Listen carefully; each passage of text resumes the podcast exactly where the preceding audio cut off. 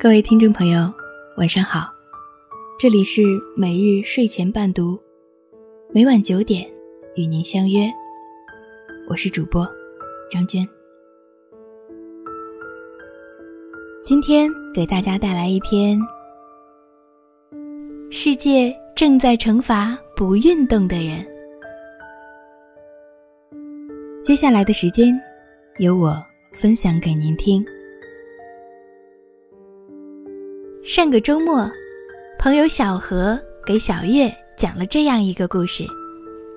他的一个女同事，前段时间身体不舒服，请假回去休息。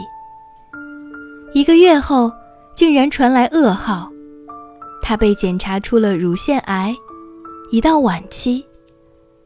病情在短时间内迅速恶化，无法控制，不治而亡。这年，他二十八岁，结婚刚好一年。看着自己熟悉的好搭档突然从身边离开，小何除了心痛之外，更多的是懊悔。为什么没早点发现呢？一个月前和他说过的话还回荡在耳边，他认真工作的画面还浮现在眼前。怎么说走就走了呢？在二十八岁的年纪，女人最美好的年华，还有大把美好时光还没来得及享受，就这样悄无声息地离开了人间，真是痛惜啊！朋友告诉小月说，这个女孩因为家庭出身贫寒，工作特别努力。年年被评为优秀员工，工作起来废寝忘食，为了赶项目，经常加班，熬通宵。也许是因为工作太努力、太拼命，所以忽略了自己的健康，没有及时做体检，导致延误了最佳的治疗时间。直到发现时，已经为时已晚。小月听完朋友的故事，内心非常沉重。因为他的英年早逝，让我有了很多负面的联想。这些年来，爆出了许多年轻人猝死的案子：三十五岁经理上班猝死，二十一岁大学生跨年夜网吧玩通宵，不幸猝死。九五后网吧连续上网三天猝死，一男子酒吧喝酒跳舞猝死。很多人说，是因为过度的工作和过度的娱乐方式，才导致了他们的猝死。真的是这样吗？小月并不这么认为。要想通过工作让自己累死。就跟你吃饭撑死一样困难。工作勤奋不等于透支身体。这些猝死的人群中，很多人是因为不知道如何管理自己的健康。我的一个表姐，三十五岁，在一家上市公司做财务。有一天早上起床。突然感觉左腿疼痛的要命，强忍着疼起床，走一步痛一步。去医院检查，发现原来他得了严重的腰椎间盘突出。这种病一般多发在老年人，可表姐才三十五岁啊，真是让人担忧。医生嘱咐他。这种病一旦得了就好不了，只能好好保养。以后不能干重活，不能提重物，不能穿高跟鞋，不能着凉，还要记得，一定要多运动。表姐听到这一连串的不，差点没被吓晕过去。家人都说是因为表姐的工作长期伏案。太辛苦、太疲劳所致。但是，真的全是这样吗？的确，表姐的工作很辛苦，但是真正给她的身体带来疾病的，是她无意识的一些小习惯。一坐下来，身体就是松松垮垮的，所有的重量全部压在了细小的腰椎，核心肌群完全没有用力。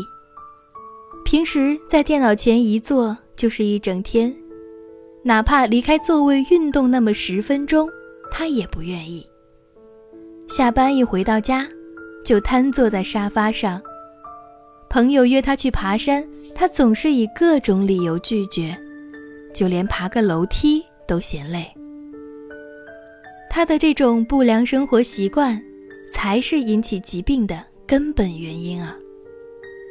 表姐意识到问题的严重性后，开始给自己制定了一系列的运动计划。晚上回去必须慢跑一小时，做两个小时后必须起来运动十分钟。每一个星期去医院做一次针灸康复。经过一段时间的恢复后，疼痛症状才慢慢的消失。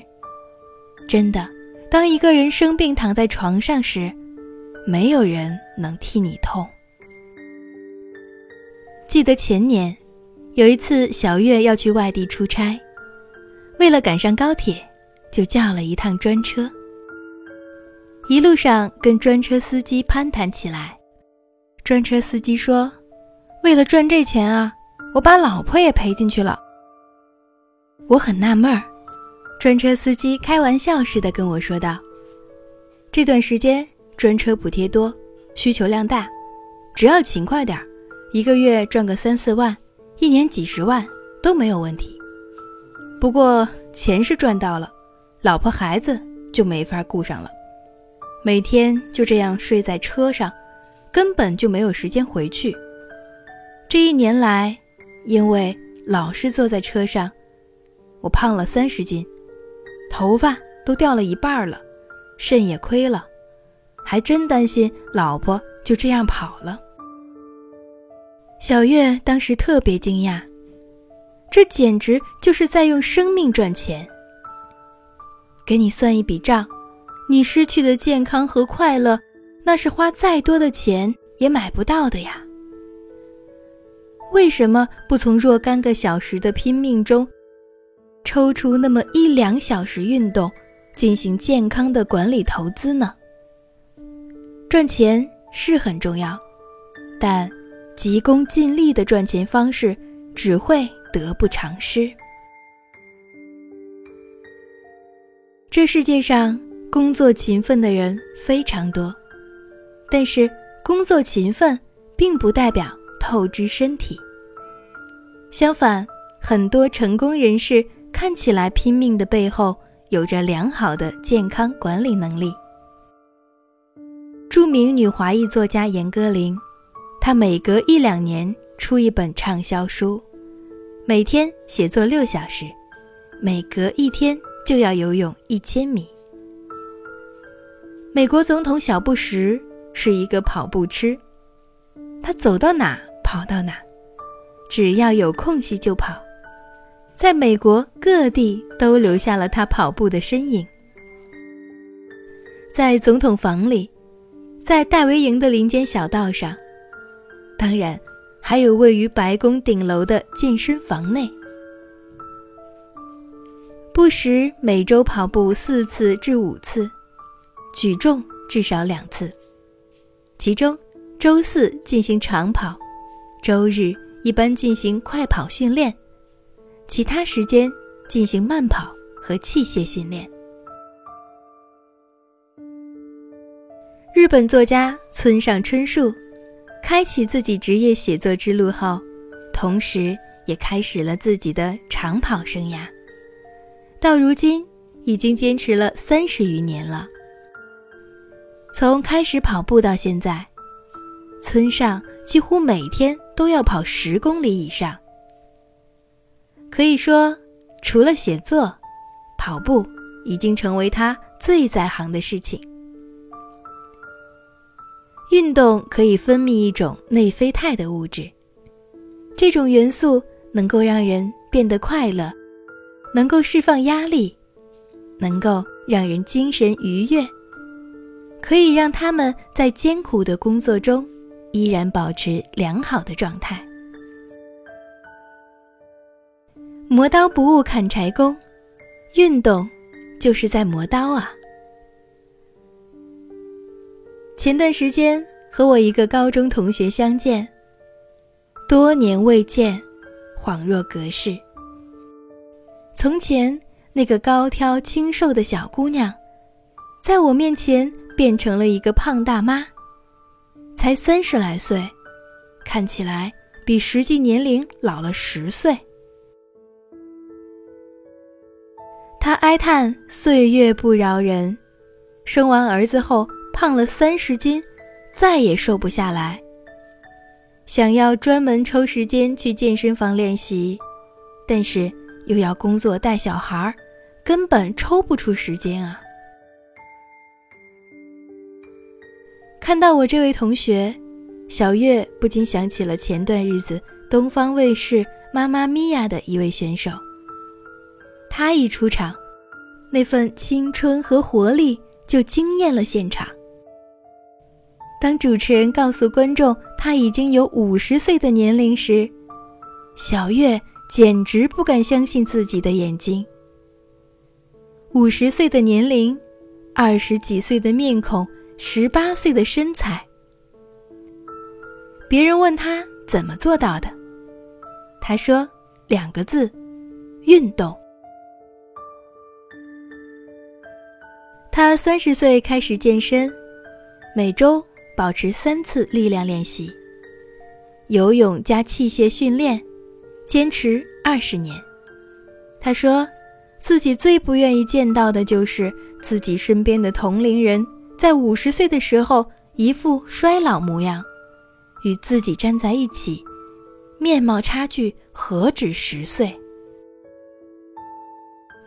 运动和不运动的人，过的就是两种人生。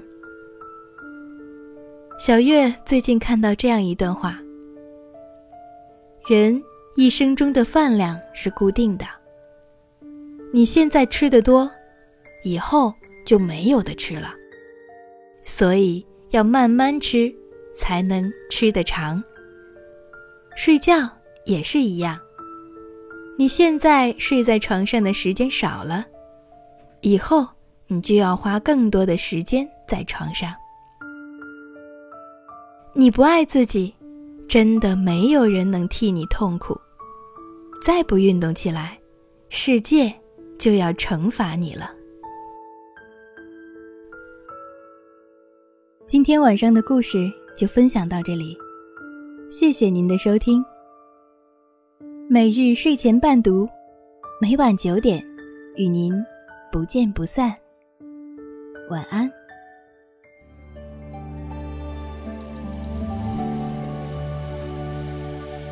童话被遗落在森林风经过屋顶故事动听但是结局